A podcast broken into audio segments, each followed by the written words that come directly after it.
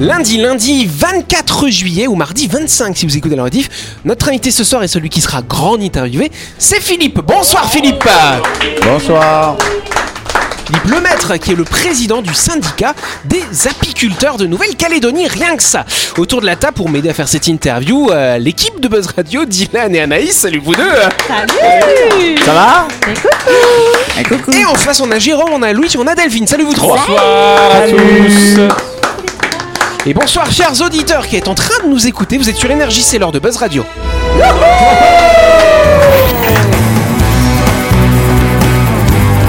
Buzz Radio, le talk show où on parle actu avec humour et bonne humeur, en compagnie de Yannick et son équipe du lundi au vendredi à 18h30, rediffusion à 12h. Buzz Radio avec le Café Del Paps, votre French Bistro dans un cadre exceptionnel dominant la baie à Nouville. Réservation au 24 69 99. Buzz Radio, c'est sur énergie.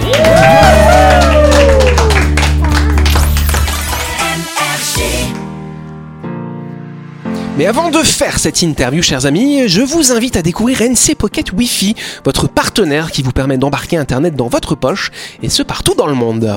Chère Anaïs, Australie, Nouvelle-Zélande, USA, Japon, Europe, Amérique, Asie, quelle que soit votre destination, NC Pocket Wi-Fi vous propose des routeurs de poche pour profiter d'un accès Internet pendant toute la durée de votre séjour. Si vous préférez ajouter une carte SIM étrangère dans votre téléphone, NC Pocket Wi-Fi vous permet également de la récupérer avant même que vous ne décolliez de Tontouta. Oui, quelle que soit votre demande pour rester connecté en voyage, NC Pocket Wi-Fi a la solution pour vous. exactement, chère Anaïs. Voilà, donc je vous rappelle que pour louer votre routeur internet de voyage ou pour acheter une carte SIM étrangère avant même de décoller, rendez-vous sur ncpocketwifi.com pour faire une réservation. Le jour de votre départ, vous pourrez récupérer votre commande directement dans l'aérogare de la Tontouta. Ce service est disponible pour les Calédoniens qui partent en voyage ou alors pour vos amis qui vous rendent visite hein, sur le territoire calédonien. n'est-ce pas, Dylan Qu'est-ce qu'il y a? Bah, bah, rien du tout. Moi, je... Découvrez toutes les offres et les solutions adaptées pour vous sur ncpocketwifi.com ou sur leur page Facebook. Grande interview. Ah, là, tu pouvais pas te tromper. Voilà, c'est vrai, c'est vrai. Donc effectivement, je vous rappelle, on va réapplaudir notre invité, bien sûr, Philippe, Philippe Lemaître. Président hein, du syndicat des apiculteurs en Calédonie. Vous êtes beaucoup de membres dans ce syndicat des apiculteurs Alors, bon an, mal an, euh, ça tourne autour de 150 adhérents. Ah ouais, quand même. Alors, euh, bon, parfois, il y a des, des, des adhérents qui, ont, qui oublient de payer leurs cotisations. Euh, Donc on appelle les gens qui nous écoutent Voilà, payer leurs voilà. cotisations. et voilà, ça tourne à peu près autour de 150 adhérents. D'accord. Et donc c'est quoi l'objectif de ce syndicat des apiculteurs? Déjà, c'est de, fédérer les apiculteurs autour de, de, de, la, de la filière. Et puis surtout, c'est de, de porter des projets et puis de défendre les intérêts des apiculteurs auprès des, des institutions. Alors c'est vrai que le syndicat est très jeune puisqu'il a été créé en 2016. Euh, on n'a pas su se fédérer euh, suffisamment tôt et, et on a un organisme, euh, le Centre d'apiculture de Nouvelle-Calédonie, qui, qui est un organisme qui est au sein de, de l'ADECAL, euh, qui a occupé cette place qu'on n'avait pas su occuper. Mais aujourd'hui qu'on est fédéré, on, demande à, reprendre, notre place euh, pour défendre l'intérêt des apiculteurs, de la filière, des producteurs. Et si j'ai une ruche, je suis considéré comme un apiculteur? Parce qu'il y a une période, il y avait, c'était un peu la mode comme les poules. Comme une apicultrice, on va dire. Oui, oui, comme une apicultrice, effectivement. Mais euh, oui, donc, oui, oui, à bien partir sûr, du moment. bien euh, sûr. Et on, accueille aussi les, les apiculteurs qui ont deux, trois ruches. euh, ça leur permet d'être au courant de, de- de tout ce qui se passe. Et puis, euh, c'est une force de, de proposition pour nous aussi. Parce que on a tendance à, à comptabiliser uniquement les apiculteurs, mais il faut comptabiliser aussi les, les colonies. J- J'attache une importance particulière à, à ce qu'on on- on corrèle les, les deux, les deux chiffres, celui des apiculteurs, mais aussi ce- celui des colonies.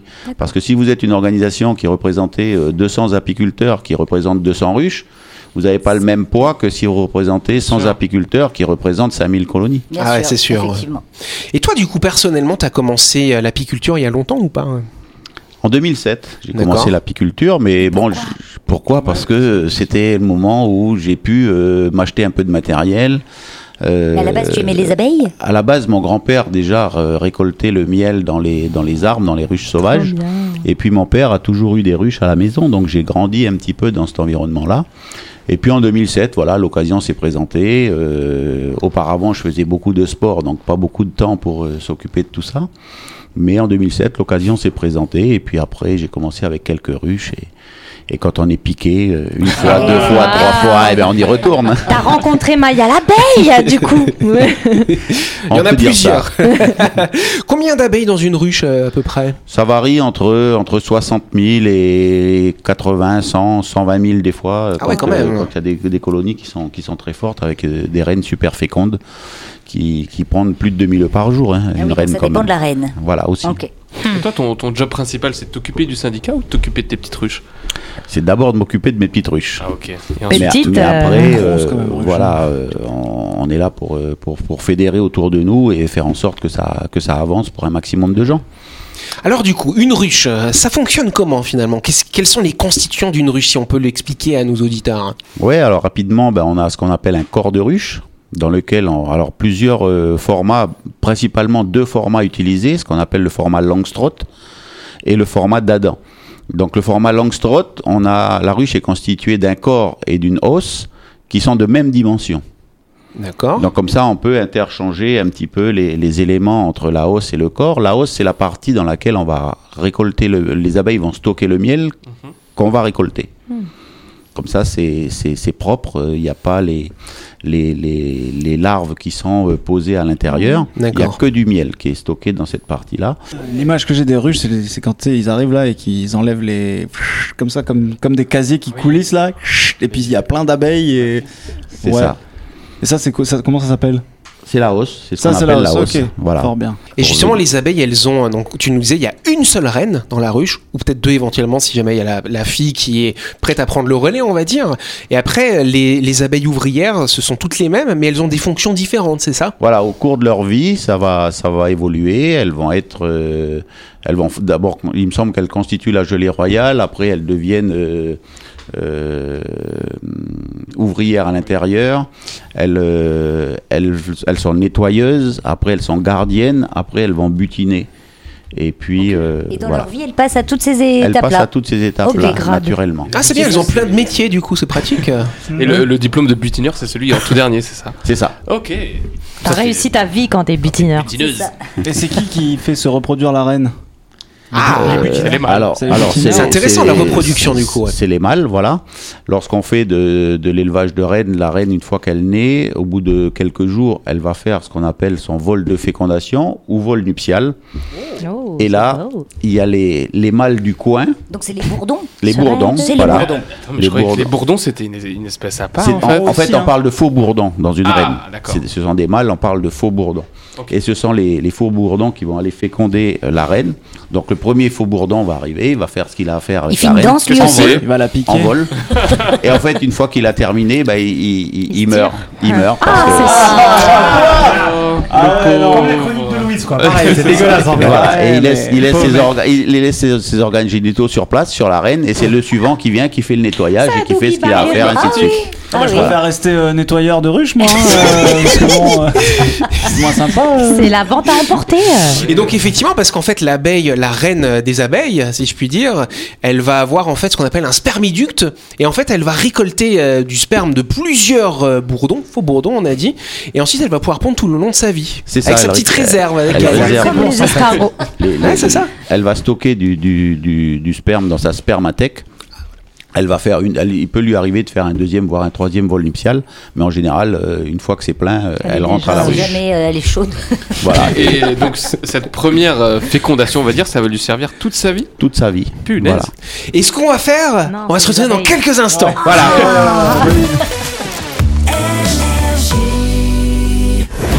Et n'oubliez pas que vous pouvez écouter Buzz Radio en podcast à tout moment sur Deezer, Spotify ou Apple Podcast. C'est pratique si vous avez loupé un numéro. Et sinon, toutes les émissions sont disponibles en vidéo sur buzzradio.energie.nc.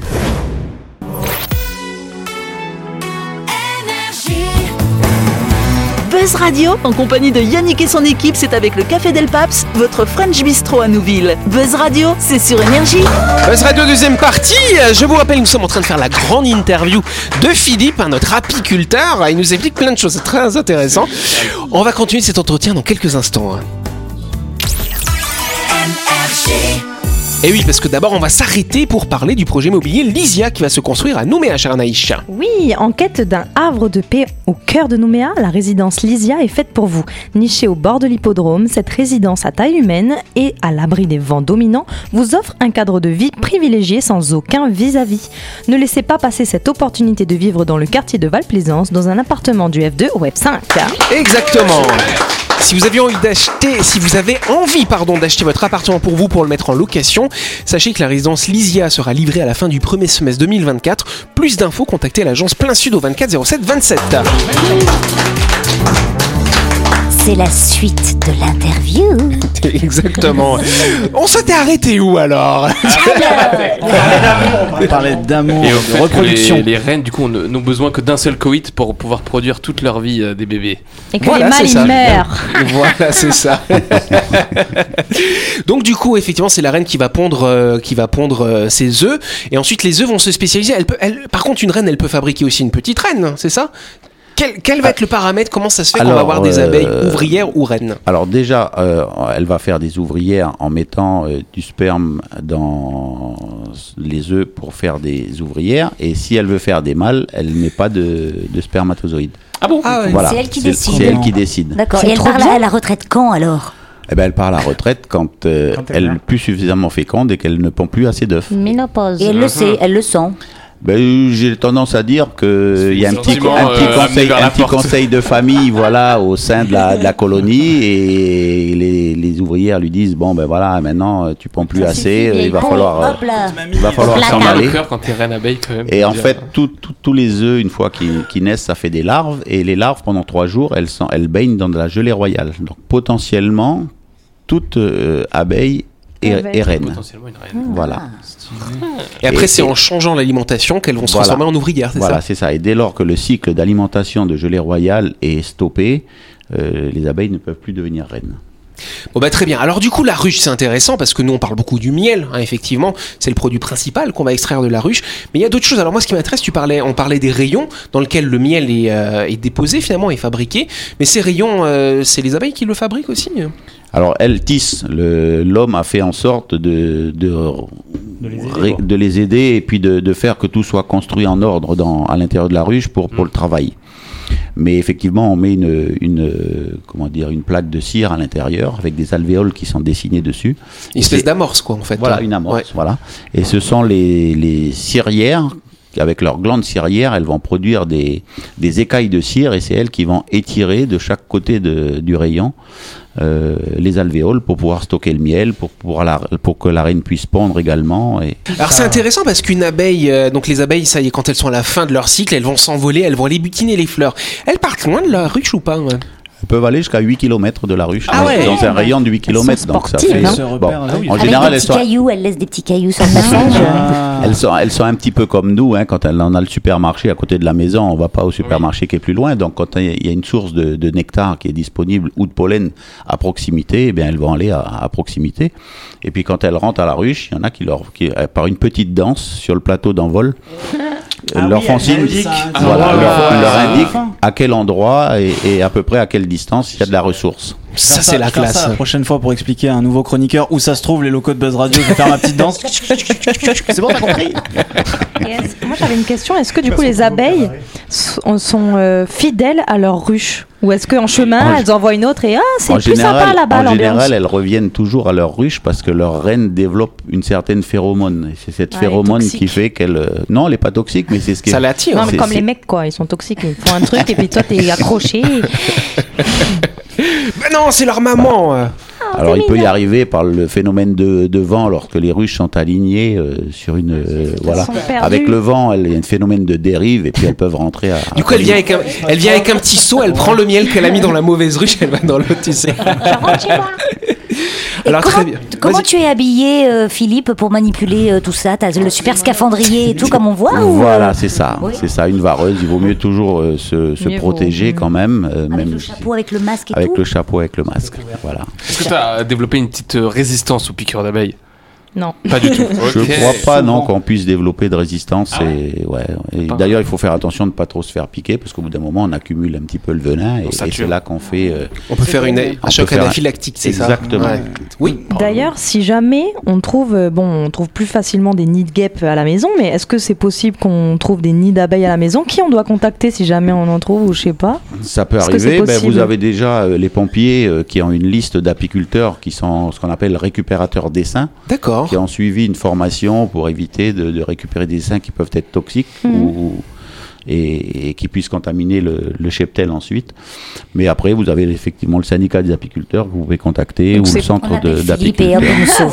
C'est Voilà. préconisé quand même d'appeler des professionnels et pas de se sentir héros Et parce il vaut que mieux, peut-être c'est il vaut protégé. mieux, il vaut mieux appeler un professionnel ou quelqu'un, pas forcément un professionnel, mais quelqu'un qui a l'habitude de travailler avec les abeilles, parce que souvent les gens veulent faire par eux-mêmes au départ, et Bah oui. une fois qu'ils ont commencé et qu'ils s'aperçoivent que c'est un peu la cata, et ben c'est là qu'on nous appelle. Mais c'est trop tard. Mais parce- parce Alors, il y a certaines années, euh, on dit que la, la récolte de miel est moins bonne. C'est quoi la cause en fait? Oh, il y a des causes diverses. hein. On a eu euh, le phénomène El Niña pendant la Niña pendant pendant trois ans. Là, ça a été euh, ça a été très difficile. Euh, l'année dernière, ça a été à peu près, euh, mais l'année d'avant, ça a été ça a été catastrophique. On a on a perdu euh, pour certains euh, 50% de, de la production. Du qu'elles n'avaient pas assez à butiner Alors les, les, les pluies ben, entraînaient des, des floraisons, mais les pluies qui, a- qui arrivaient derrière lavaient le nectar qu'il y avait sur les fleurs et il n'y avait pas suffisamment de nectar pour faire de la production. Elles en avaient suffisamment pour euh, stocker leurs réserves. Il était Et coupé à pour l'eau. survivre. Voilà. Ouais, c'est ça en fait. Alors justement, quand euh, il n'y a pas assez à manger, euh, tu me disais que vous pouvez nourrir aussi les abeilles. Voilà, alors ça c'est aussi quelque chose qui, qui, pas très bien perçu, mais quand euh, dans une filière animale il y a des difficultés par les événements climatiques, soit la sécheresse, soit trop d'eau pour, certaines filières, ben là on est obligé de nourrir. Donc on nourrit pour conserver la colonie, mais pas pour produire du miel.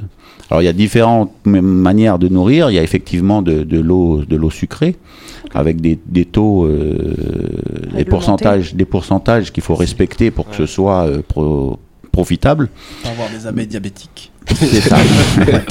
Et nous, par contre, le syndicat, on importe du, du sirop euh, qui est fait à base de betterave.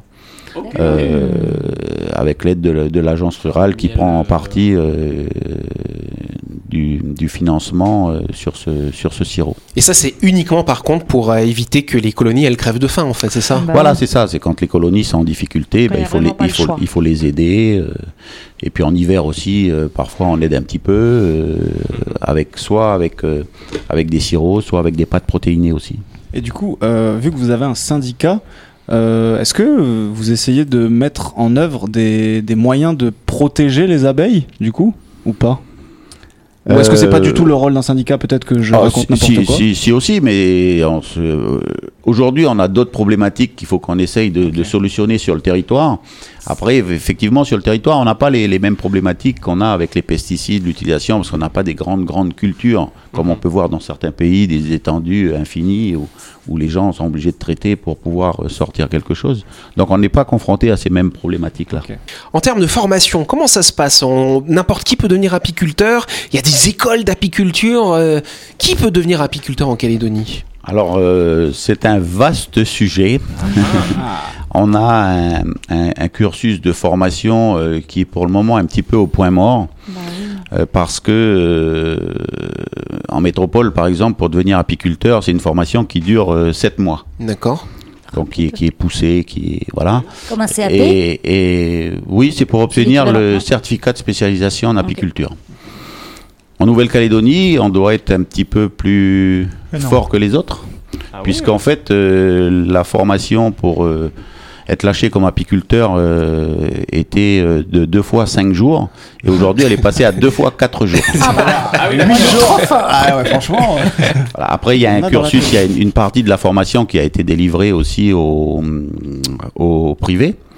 Mais là aussi, c'est encore un peu en stand-by parce qu'il faut que décider avec les collectivités euh, de, à, à valider le, le- le- le plan de formation qui a été, le cahier des charges qui a été, euh, qui a été mis en place euh, avec euh, les différents acteurs pour pouvoir euh, être formateur en apiculture. Je pense qu'on peut applaudir notre invité. euh.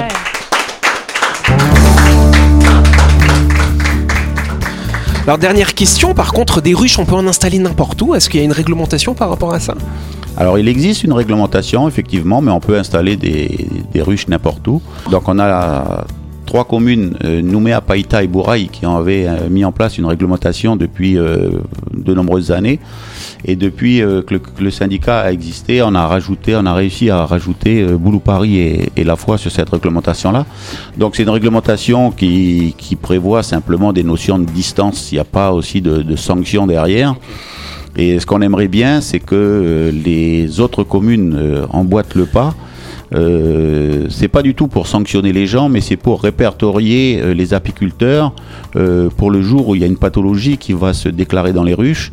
Euh, comme j'ai l'habitude de dire, un troupeau de moutons, un troupeau de vaches qui est contaminé, on va réussir à le mettre dans un enclos et à juguler un petit peu ce qui peut, ce qui peut y arriver. Malheureusement, les abeilles, on a, on a beaucoup plus de mal. Bah oui. Donc on aimerait bien que les, que les apiculteurs déclarent déjà leur ruche au réseau d'épidémiosurveillance apicole pour euh, justement pouvoir prévenir, ceux qui sont dans les environs euh, d'un tel ou d'un tel qui est touché par une maladie, euh, de pouvoir être vigilant et, et de pouvoir euh, intervenir le plus tôt possible. Bon bah très bien, bravo. Petite dernière question comme ça, un dernier petit chiffre. Toi, t'as 170 ruches qui produisent, c'est ça? Ça fait combien de kilos de miel chaque année alors? On va parler en tonnes. Oui, il faut compter à peu près euh, sur des ruches qui sont, qui sont, qui sont bien productives, qui, qui travaillent correctement, euh, avec un travail aussi de l'apiculteur derrière, parce que ça se fait pas tout seul. Mais il faut compter une trentaine de kilos par ruche, Bah bravo. hein. Par récolte?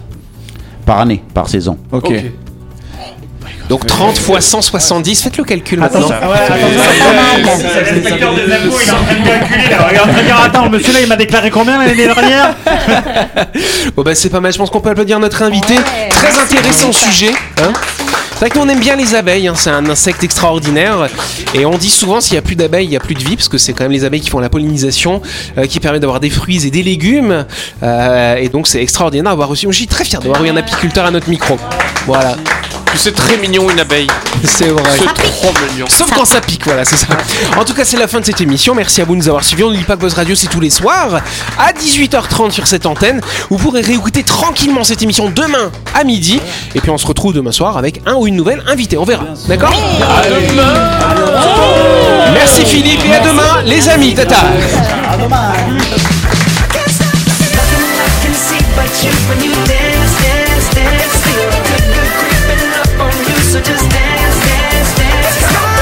Radio, c'est sur énergie. Du lundi au vendredi, retrouvez Buzz Radio, le talk show où on parle actu avec humour et bonne humeur, avec le Café Del Paps, votre French Bistro dans un cadre exceptionnel dominant la baie à Nouville, 24 69 99.